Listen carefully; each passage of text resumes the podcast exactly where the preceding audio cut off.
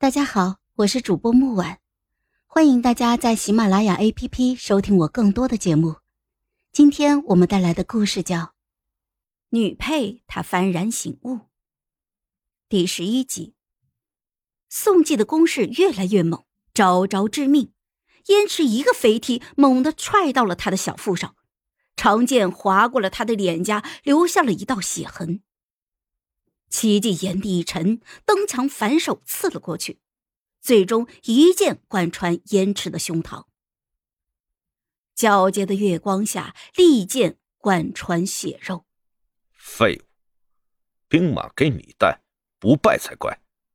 燕池撑剑跪地，鲜血潺潺的流出，眼底闪过了一抹遗憾，最后却道：“呃，注意好。”对不住，请你，请你，好好的，好好的待他。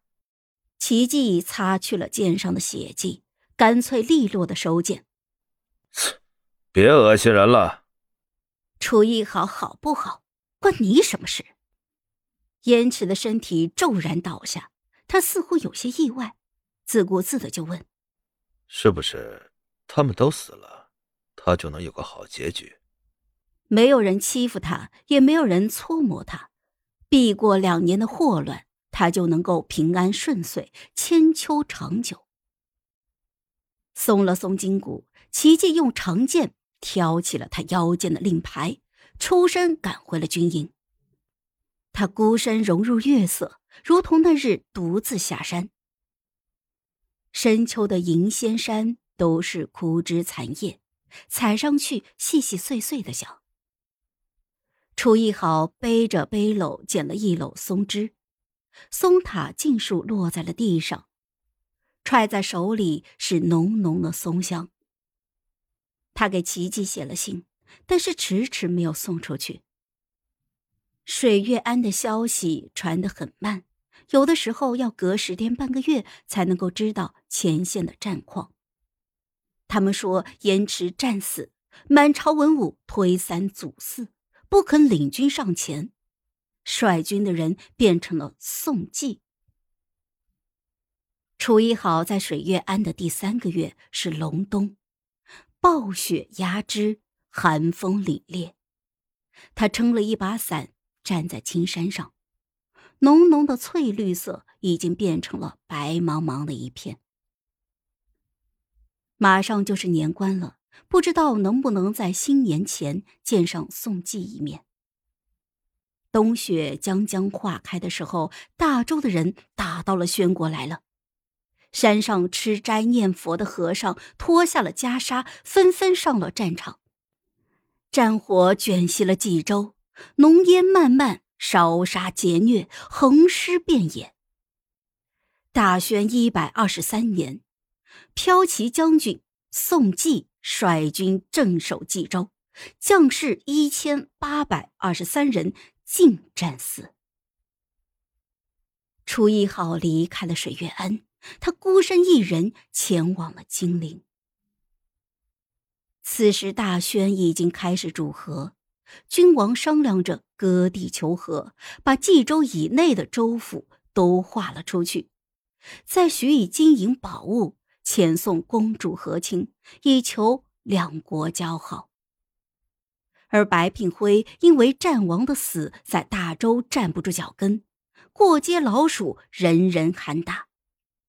他又重新回到了大宣，回到了永安侯府。燕池的死对他没有丝毫的影响，他想嫁给三皇子，届时好东山再起。楚一好就是这个时候出现的，他跪在大殿之上，愿以公主之身和亲，只求皇帝把白聘辉交给他处置。皇帝正因为吃了败仗而焦头烂额，临心的两个公主都不愿意去送死，闹得后宫是天翻地覆。皇帝也不管白聘辉是谁，连忙就应允了下来。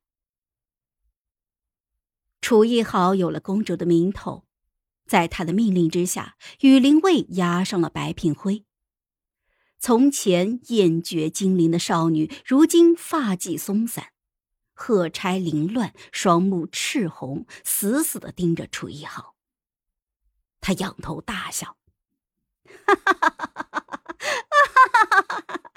哈，宋季死了，哼，我看你能够得意几时？”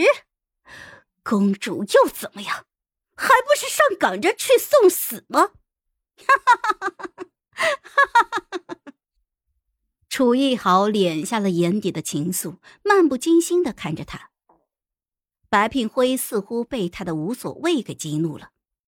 哼，你不过是一个迂腐的封建女人罢了，怎么可能争得过我？我是白聘辉呀，永安侯府的独女，我是周国未来的皇后。哈哈哈哈哈！哈哈哈哈哈哈哈！白品辉咯咯的笑着，眼底是毫不掩饰的野心和张狂。他笑弯了腰肢，眼角也落下了泪来。他的信念在那一刻骤然崩塌，本该完美顺遂的人生也到此为止了。楚一豪看着他，眼底浮上了一层悲凉。他红着眼睛问。你真的有把我当成过活生生的人吗？奇迹呢？燕池呢？姨母呢？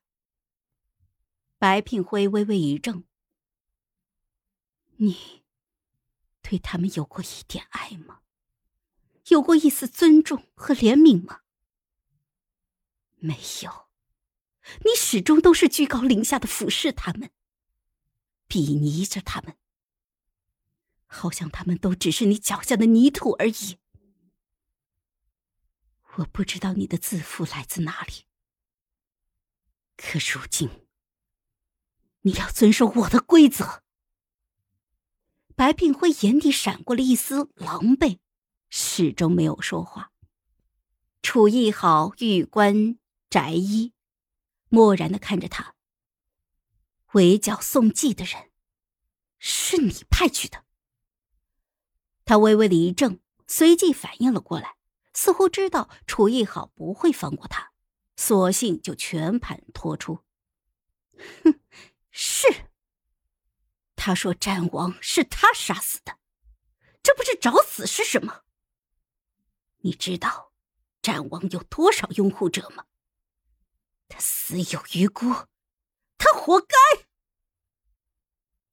可只有宋季承认战王是他杀的，他们才不会去找楚艺豪的麻烦。楚艺豪想救奇迹，却间接性的害死了奇迹。好了，本集故事就到这儿，我们下集见，记得订阅和点赞哦。如果你有喜欢的故事，也欢迎在留言区告诉我们。